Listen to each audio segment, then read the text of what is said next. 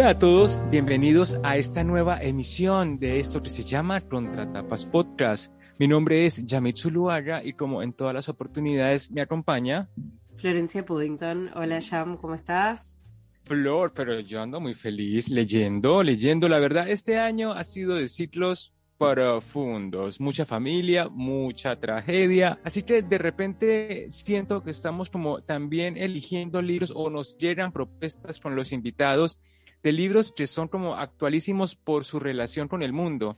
Viste que siempre hay este debate en la academia de si un libro debería reflejar el mundo o si debe ser tomado como ficción o qué tanto de realidad hay en la literatura. Y bueno, acá nos, hemos planteado desafíos al respecto. Sí, eh, es verdad, trabajamos nuevas problemáticas, nuevos, iba a decir géneros, pero formatos, ¿no? Cuando hicimos eh, la novela gráfica, así que todo muy actual, muy nuevo. Y igual siempre, como, como toda manifestación artística, lo lindo es cuando justamente trasciende su época y nos sigue llegando igual, aunque se escribió en el siglo XVIII, XIX, ¿no?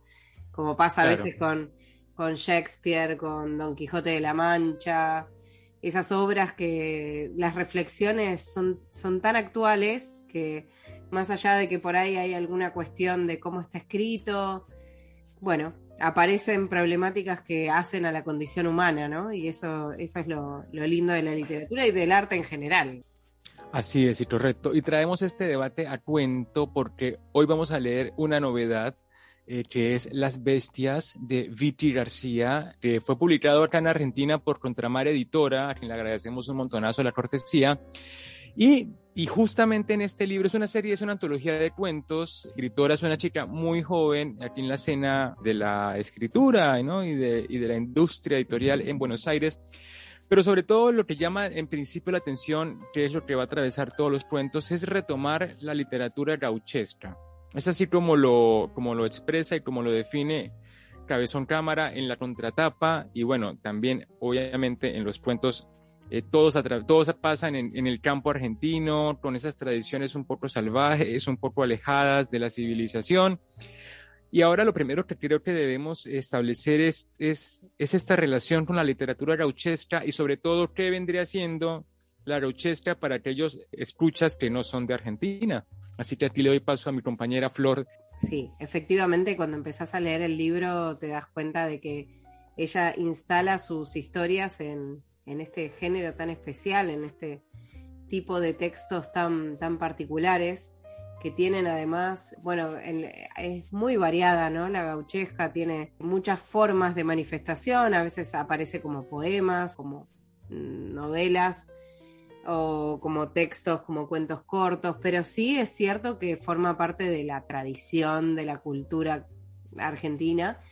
De hecho, bueno, se, se, lee el Martín Fierro, es el paradigma, ¿no? Es el, la historia más conocida, eh, pero en realidad hay otras también, qué sé yo, el Juan Moreira, otros personajes también. Y son eh, en general historias que se leen en el secundario, ¿no? Que hacen, viste que yo digo siempre que se leen en la escuela, pero porque cuando un, un libro entra en el colegio, forma parte del acervo cultural, ¿no? Como que tiene que ver con la escuela tiene mucho de construir identidad, identidad nacional y todo eso. Eh, supongo que eso es internacional, pasa en todos lados, ¿no? Te enseñan la bandera, te enseñan a cantar el himno, qué da, y ves como los elementos fundamentales de tu propia cultura. Y entonces, eh, bueno, no está de más mencionar que el Martín Fierro, por ejemplo, se lee en el colegio, ¿no? Eh, es de esos textos que se espera que todo argentino conozca y reconozca, además. Eh, Además también tienen como este, esta faceta de, de, ser muchos textos fundacionales de la literatura nacional, ¿no? Antes de eso, digamos que en español y en este lenguaje no, existe, o sea, no existía la literatura de ficción como tal, porque me, me lleva muchísimo a Colombia con lo que dices, y es que allá leemos María de Jorge Isaac, precisamente porque fue uno de esos libros que, que fundaban patria, que estaban relacionados con los ideales y con lo que se esperaba del ser colombiano y del devenir ciudadano y, no nacional colombiano, porque también había mucha bajada de línea, que es lo que también pasa con estos textos. De pronto en Argentina no, porque me parece que la rauchesca también hay mucha cosa del, del pillo, de la picaresca, ¿no? De poner en debate el marco moral. No es rígido el, el personaje, ¿no? Siempre está debatiéndose y definiendo los buenos, los malos, pero él también se ubica en las dos partes. En Colombia, por ejemplo, a diferencia de acá, María es todo un retrato de la doncella virginal y del tipo valiente, ¿no? El que debe luchar por la patria. Es como, es como, una, es como un paquete ideológico mucho más hermético y diría yo más conservador, estilo catholic style, digamos, ¿no? Este vinculado con la religión. Sí, yo me preguntaba si había algo así en otros países, algo así como la gauchesca, digamos, porque la particularidad por ahí que tiene también es que hay una forma de narrarse los personajes. Ahora cuando leamos un pedacito de las bestias vamos a ver a qué me refiero para la gente que no conozca, pero hay un lunfardo particular que maneja esta gente, siempre son personajes que están ubicados en el campo o en los márgenes con la ciudad, y además ese lugar de margen de la ciudad es también el lugar del marginal, que estos personajes suelen ser gente humilde, trabajadores del campo, y además en un contexto del siglo XIX que no es el mismo de ahora, ¿no? Entonces el campo hoy por hoy son zonas que pueden ser muy ricas también, ¿no? Como las zonas de, de mayor eh, explotación de granos y demás, pero también e, en esa época eran eh, los espacios que todavía no estaban del todo civilizados, espacios que se compartían con los indios y que había que defender. Y que muchas veces estas personas que, nada, vivían por ahí, tenían que hacer frente a ese tipo de, bueno, eh, eh, en fin, a los malones, a, a, las disputas territoriales con, con, otras poblaciones que había por la zona, ¿no? Y la, también la parte... A los animales también. Claro, los animales. la naturaleza como amenaza, ¿no? Claro, sí, es cierto, pero bueno, sobre todo eh, la, la, cuestión de, de la convivencia con el otro, con el que no pertenece a mi cultura, ¿no? Y la particularidad también que tiene la gauchesca es que son siempre estos personajes que por ese lugar que ocupan, y estoy hablando muy general, ¿no? Pero si lo pensamos por el Juan Moreira o también eh, Martín Fierro son personajes que ellos mismos se sienten en los márgenes de la civilización, entonces que eh, aparecen discusiones en cuanto a qué es ser civilizado y qué no, y, además aparece algo muy argentino, por ahí muy latinoamericano, pero bueno, muy argentino, que es el reclamo, ¿no? El reclamo al Estado, porque eh, el Estado siempre ausente, siempre exigiendo del individuo más de lo que el individuo puede dar y más de lo que después devuelve. Así que bueno, son, son eh, textos, sobre todo ahora sí centrándome en el Martín Fierro, son textos que están siempre en medio de discusiones políticas, que eran las discusiones del siglo XIX y que siguen siéndolo hoy, lamentablemente, muchas de ellas. Pero bueno, José Hernández, cuando escribió el Martín Fierro, estaba discutiendo con el presidente, que era Sarmiento en ese momento, y todas esas discusiones teóricas, políticas, emergen en la historia, ¿no? Entonces siempre ficción en el siglo XIX atravesada por pensamiento. La crítica social, claro. Exacto. Había como una, una expresión que, que, no se limitaba a la literatura o al objeto como hoy lo entendemos más, ¿no? Como una cuestión, si uno lo quiere, de un análisis como inmanente, lo que es ¿no? como, un, como un producto del que no se puede salir porque ya se hace tautología y demás. Entonces, bueno, establecido entonces que la Rauchesca era, retrata un poco la vida en el campo argentino en tiempos anteriores, pero también en todos los tiempos, de ahí que hoy se publique un, una antología de cuentos a propósito. perdón. No, dime, dime, sí.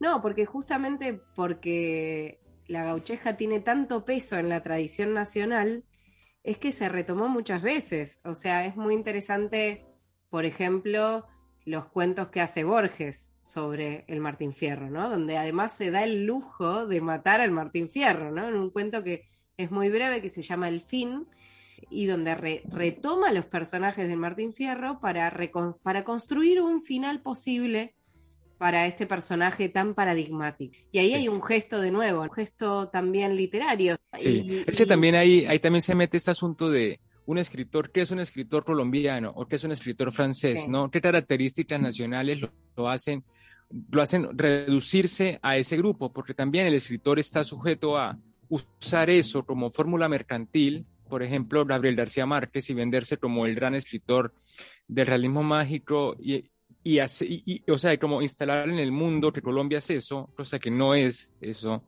o alejarse de eso, que es el caso de Borges, ¿no? O sea, a mí no me pueden, no me tienen que leer como un autor argentino, es un autor, punto. Claro, sí, como un rechazo al color local que él tuvo en su edad madura, pero, pero no, en, no en su primera época, ¿no? Cuando escribía poemas y cuando hablaba del fervor de Buenos Aires. sí, que todos recordamos. Claro, bueno, y, más recientemente, por ejemplo, ya que la mencionamos antes, Gabriela Cabezón Cámara, también escribió un, libro que se llama mm, Las aventuras de la China Iron, y es un poema en el que, bueno, la, China es el nombre que se le da en general a la mujer del campo, a la, que suele ser la esposa del gaucho. Y, ella retoma eh, también la tradición gauchesca a partir de la figura de la mujer, que es algo que tampoco aparecía demasiado, ¿no? Porque siempre son historias muy, bueno, no llegamos a eso, pero historias atravesadas por la violencia, y muy, muy masculinas solían ser, ¿no? Entonces ese es otro libro en el que se, retoma la gauchesca y es un libro actual porque es de los últimos tiempos, de, será de los últimos 10 años, y también se lee en la escuela últimamente, por lo que me enteré. Ahora es como más libre, hay un paradigma más amplio y los docentes eligen, así que muchas veces para terminar de darle una vuelta a, a este estudio de la gauchesca, se retoman escritos más actuales. Pero lo que quiero decir es que hay muchos escritores a que, vuelven a esa tradición y pasa el tiempo y sigue estando vigente, pareciera. Es que es atractivo, tiene ciertas características que lo hacen, un, o sea, una forma de narrar o un estilo, o sea, muy, muy colorido, ¿no? Es como la literatura del campo, campesina, que ahí sería como el otro asuntito antes de empezar a leer y hablar de las bestias, esta cuestión de que nosotros estamos leyendo la literatura gauchesca desde la capital de Buenos Aires, ¿no? Entonces, que también había en la historia argentina siempre ese contrapunto de la gente que vive aquí en la gran ciudad, en el puerto, y todo lo demás del territorio. Y esa cuestión, ese, ese punteo del campo es lo que pasa afuera y acá se lee desde como, no sé si desde una silla montada o desde una posición de soberbia, pero sí con, cierto, con cierta distancia y también viceversa, ¿no? El campo eh, como, como que un poco mira a Buenos Aires como la gran ciudad, pero también la ciudad de la gente snob, o sea, en todo caso, de las personas cuya dinámica nada tiene que ver con la naturaleza o con la producción agrícola o bueno, con, con el ámbito este, rural. Sí, con los problemas afrontaban en esos, en esos espacios. incluso políticamente, por ser un país federal, porque las provincias tienen un contrapunto también económico. Bueno, es que también la gauchesca, o sea, fuera de la literatura y de, lo que se, y de los temas que se tocan, también es un reflejo de toda esa dinamización de la historia argentina, tanto dentro de, las tramas, tanto de lo textual como de lo metatextual, de lo paratextual y del producto circulando. Que también imagino que un, un crítico literario, que ojalá alguien nos escriba al respecto, que lea Las Bestias, puede tener una lectura completamente diferente o posicionada desde, otra, desde otro lugar, ¿no? Bueno, y otra cosa que vos habías mencionado, que es el tema de la violencia y cómo este espacio de la gauchesca precisamente es por, por la ubicación en los márgenes, por ese límite medio difuso que todavía no estaba bien bien determinado en el siglo XIX sobre todo, y esta presencia todo el tiempo de esa otra cultura de, del aborigen que, que circula por ahí como una amenaza y está todo el tiempo latente, ¿no? Y en estos relatos, y en, general en los relatos del siglo XIX, no quiero generalizar porque tampoco soy experta, ese espacio de los márgenes es entonces también el espacio atravesado por violencia, violencia del Estado, pero también violencias. Sí, la violencia más física, ¿no? Es como que el cuerpo está ahí como expuesto, es la amenaza y también el riesgo y también el verdugo. Exacto. Si quiere, vamos a, leer un poquito, bueno, del principio de Las Bestias de Vicky García, editado por Contramar, aquí en Contratapas Podcast.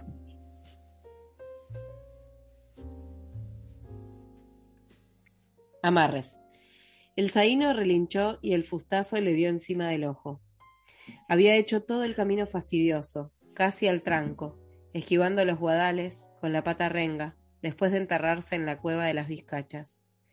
Irusta ató el sulky al último palenque y se ajustó el pañuelo que llevaba al cuello. Todavía tenía las manos ensangrentadas de la paliza que le había dado a Sayen.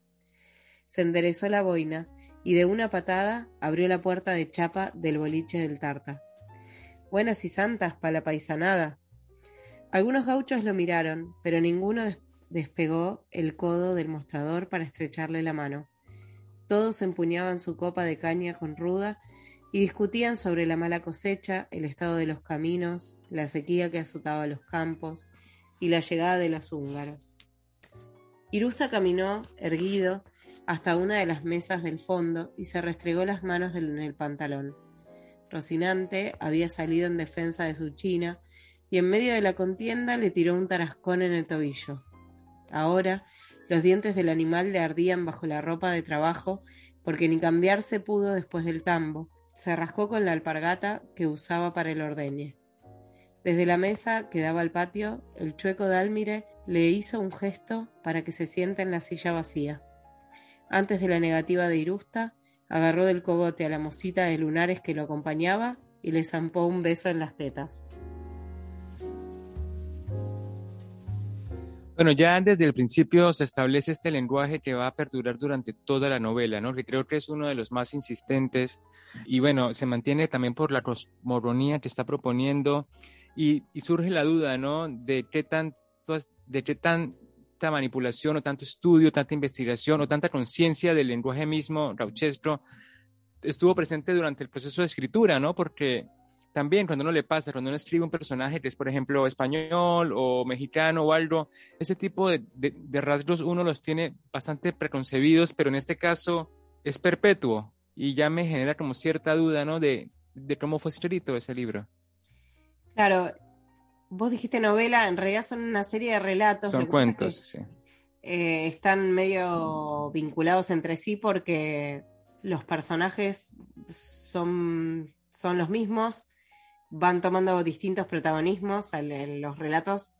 Eh, las historias son distintas, pero los personajes son los mismos, los habitantes de ese pueblo o, parientes, ¿no? Pero siempre reaparecen en una historia y la otra. Eso me, pareció que estaba muy bueno, poder entrelazar los cuentos que se puedan leer de manera independiente, porque las historias en sí y la trama narrativa es distinta y se cierra cada vez, pero eh, mantienen un hilo conductor que hace que uno lo sienta un poco como una novela, ¿no? Como una cierta como cosmogonía que comparten esas historias. No son historias aisladas y también le sirve para mantener ese discurso gauchesco, ¿no? Porque si por ahí contar historias muy diversas, no, quizás no, no podría replicar ese, ese tono que vos mencionabas. Después por ahí me eh, coincido con vos en que es raro que el narrador sea gaucho, ¿no? Por momentos em, el narrador utiliza un, lenguaje de lunfardo que aparece y, y, desaparece, ¿no? Por momentos aparece y por momentos no no siempre es un narrador neutro, quiero decir. Claro, aquí la lección fue que el narrador sea gaucho porque también hay poco diálogo. Si no, encontraríamos justo en las partes guionadas o en lo que dicen los personajes ese, ese, esa forma de hablar.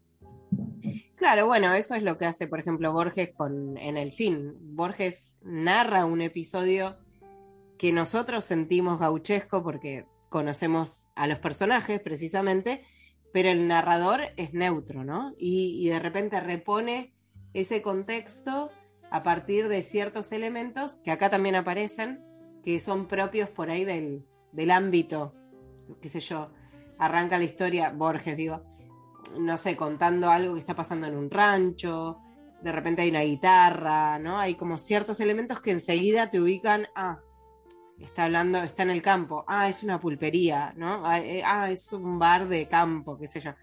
Acá me parece que pasa algo similar, pero además tenemos ese, esa vuelta o esa elección de vocabulario, enseguida te, te remite a, a, la escritura gauchesca. Sí, totalmente. Y también, este, yo también pensé mucho en, Horacio Quiroga y su ambientación rural, pero acá me parece que una de las características que, va, que sorprende o, no sé, de la propuesta, de lo atractivo es la violencia que se narra, porque sí es verdad que se acerca mucho como a esta literatura de horror, o sea, es cruel, hay, hay, cuentos como crueles, como muy específicos en la forma en que se mata o en que se amputa o en que, o en que los personajes eh, mueren y, y no, o sea, se, se, nota de manera muy material el dolor, el sufrimiento y la ausencia de compasión. Y por el otro, lo sexual, son, son como esos dos pilares los que siempre se van a mover. O se están cargando piñas o están cogiendo, no siempre consensuado, no siempre de la mejor manera, ¿no? Y eso es como que se va repitiendo, se va repitiendo hasta el punto en el que, en el que bueno, ya ni siquiera podría pensarse como una literatura para todo público. Claro, sí, tiene, es, un tipo de escrito que es como son bueno, como las películas de terror o como el gore directamente, porque hay mucho de eso, es muy explícito, como vos decís, y puede, digamos, herir sensibilidades, ¿no? O sea, realmente e, es una literatura con un lector muy específico, creo yo, porque no, no sé si cualquiera tiene la... El, estómago el temple para abordar este tipo de lecturas en donde por ahí se narran violaciones. Hay un, por ejemplo, hay un cuento en el que la mujer está como teniendo un hijo, pare y el marido la agarra de los pelos y la arrastra de vuelta a la casa, la sube en un caballo y galopan dos kilómetros y llegan a la casa y la tira otra vez a la cama y la mina está como desgarrada, abierta, recién parida, a punto de morirse y, o sea, es, ese tipo como, ¿no? De, de, eso es lo que se encuentra en el libro, contado de esa forma, ¿no? En donde no hay dulzura, en donde no hay una forma, o sea, no hay, no hay una construcción literaria que sea ameno, sino que se va al grano y se va directamente a la explicación gráfica del sufrimiento. Claro, y tiene que ver ahí ya más, más que con la tradición gaucheja, creo yo, que, que si bien la tradición gaucheja tiene mucho de esto, ¿no? De, no, no tan explícito, quiero decir, pero, pero sí hay violencia, pero más quizás violencia política, más maltrato desde el Estado, ¿no? Como que hay otra intención. Sí, acá retoma em, dos cosas. El espacio del campo como un espacio salvaje, como un espacio en el que las reglas no están tan, tan bien delineadas como en la ciudad, donde los límites son menos claros y donde por ahí una muerte no, no, es, no es un tema de, lo, de los cuentos, el castigo a ese tipo de actitudes, ¿no? O sea, nunca está la ley presente, nunca aparece la policía, eh, no sé, deteniendo a alguien o se muere alguien y aquí no ha pasado nada. Y hay unos cuentos que me parecen que la propuesta es ingeniosa, ¿no? Porque en todo caso se presta para eso. Y para que incluya, por ejemplo, elementos de fantasía, hay santos también, hay vírgenes, pero algo que quería preguntarte y que quería un poco debatir es la posición de la mujer, porque si bien entiendo que, que en novelas, bueno, en, en, textos como el que leímos de Cabezón Cámara, de Bella, eh, para nuestro ciclo de novela gráfica, hay, hay un lenguaje fuerte en el que la mujer es maltratada, pero que siempre se habla como de, cierto odio, cierta rabia, que pone en evidencia ese sufrimiento para reivindicarlo. Acá me parece que las mujeres son muy víctimas de la circunstancia, muy víctimas de sus compañeros hombres y son, y son maltratadas y nunca se, se alcanza como a establecer cierta eh, reivindicación o repostura sobre esa posición, ¿no? Y, y no es que esté mal tampoco, es decir, es lo que pasaba, tampoco estamos muy alejados de, de, una realidad que se pone en debate, pero sobre todo aquí las acciones eh, son atravesadas por la mirada masculina y las mujeres siempre están en esa posición, excepto en un cuento que hay una mujer que queda viuda, bueno, que empieza mal porque queda viuda y la familia de su marido viene y se lleva todo, el campo, la casa, ella queda con una hija, que luego una hija que también será un personaje de otro cuento porque siempre está durmiendo, eh, y ella termina yéndose al, al, pueblo a pedirle trabajo al cantinero porque no tiene cómo vivir. Entonces ella se empieza a meserear, pero es como que la única mujer que tiene como cierta dignidad que nunca la abandona. Ella administra el local, es camarera, está también como a merced de los hombres que van a tomar y a beber y a hacer así todo lo vulgar que se pueda. En un punto se escapa como en una aventura con un extranjero. Es como la única, el único personaje femenino que siento que tiene como una maniobrabilidad de su propia vida y de sus propias experiencias más cerca de la libertad. Las demás son muy sufrientes. No sé si lo percibes de esa manera o cómo fue tu relación con, las mujeres de, esta antología.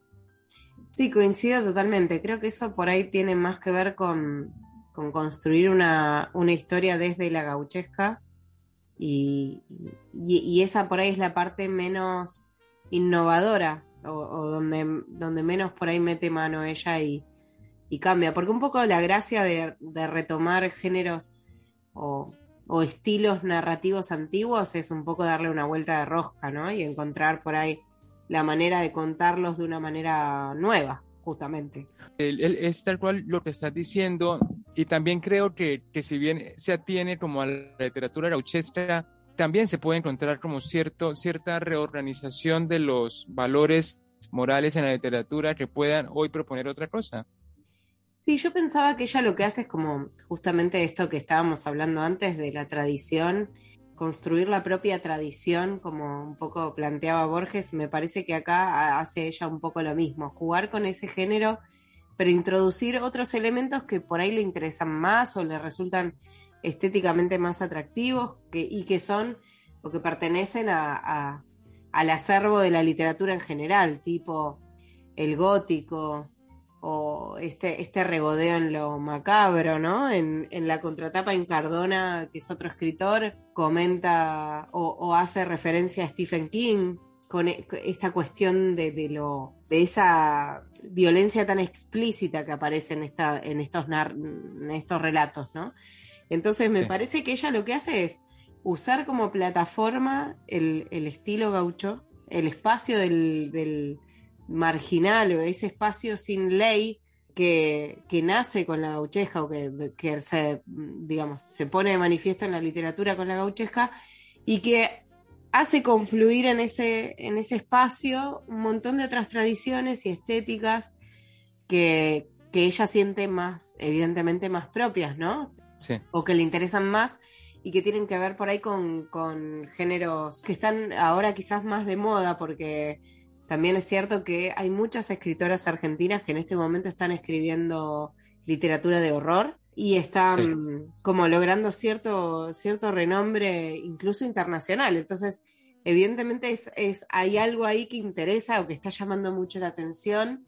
Y bueno, por ahí el gesto literario de esta autora es jugar con, con esa mezcla de tradiciones, ¿no? Meter todo en la licuadora y a ver qué sale. Sí, y bueno, yo como ya finalizando mis comentarios, diría que, por ejemplo, se encuentra también, este, por ejemplo, er, relaciones homoeróticas, también hay como cierto descubrimiento de los valores de la familia, no todos los hombres son malos, algunos, la mayoría, otros no, otros también están sujetos a, a su propia mala suerte, ¿no? A su propio destino. Y sobre todo, este, eso lo que tú dices me parece muy importante como código de lectura y como pacto con el lector para esta antología en específico, y es, y es encontrar ahí como esa tradición argentina, ¿no? Y como esa vinculación a lo nacional y eh, en un espacio en donde todo puede pasar, y es en donde todo pasa, y lo que pasa es terrible.